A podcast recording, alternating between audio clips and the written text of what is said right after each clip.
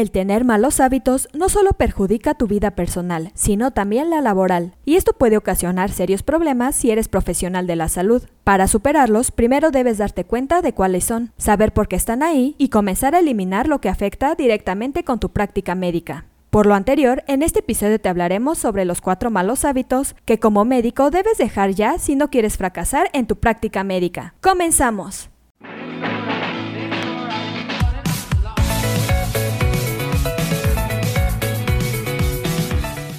Esto es AMED, su empresa especializada en controversias médico-legales, en la cual te damos consejos e información que te ayudarán a desempeñar tu profesión médica.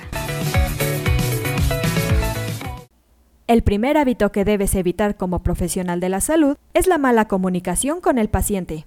La escuela de medicina y la residencia te enseñan muchas cosas, pero las habilidades de comunicación pueden no ser una de ellas. Reforzar tu capacidad para comunicarte mejorará las interacciones con los pacientes y te mantendrá en la medicina por más tiempo.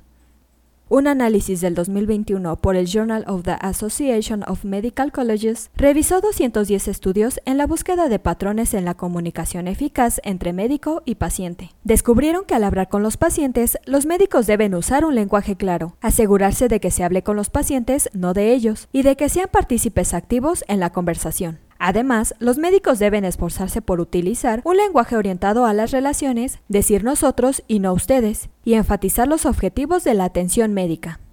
Un segundo hábito a evitar es la mala postura. Pocas cosas pueden acortar una carrera médica prometedora tan rápido como una lesión incapacitable. Podría ser algo inesperado, como un accidente automovilístico, pero también podría ser algo de inicio más lento.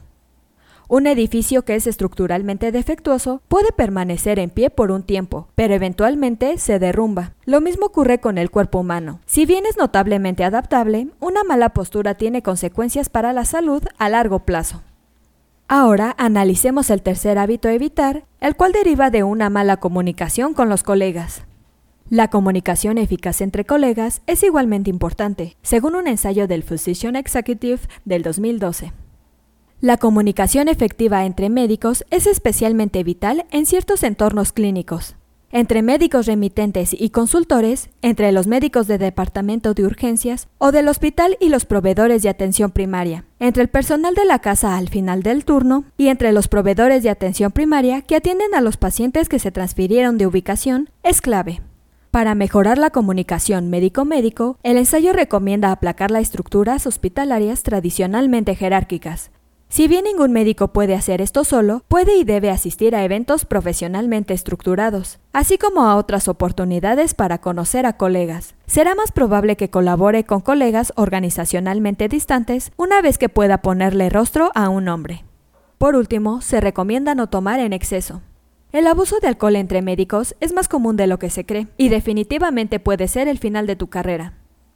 De acuerdo con un estudio del 2015 por el American Journal de Adicciones, entre un grupo de 7.288 médicos, el 12.9% de los varones y el 21.4% de las mujeres podría ser clínicamente clasificado con el abuso o dependencia de alcohol. Curiosamente, todas las especialidades se asocian con el abuso o dependencia de alcohol, excepto la medicina interna. Las consecuencias, señalaron los investigadores, habla por sí misma. El abuso y la dependencia del alcohol se relaciona con el agotamiento, depresión, ideación suicida, menor calidad de vida, menor satisfacción profesional y errores médicos recientes. Recuerda que este tipo de hábitos no te permitirán seguir avanzando dentro de tu profesión, por lo que debes evitarlos a toda costa.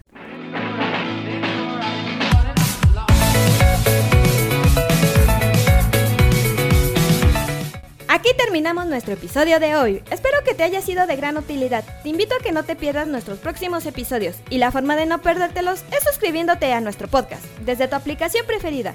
Y si te ha gustado, compártelo en tus redes sociales, con lo que estarás ayudando a otros profesionales de la salud a mejorar dentro de su consultorio o clínica.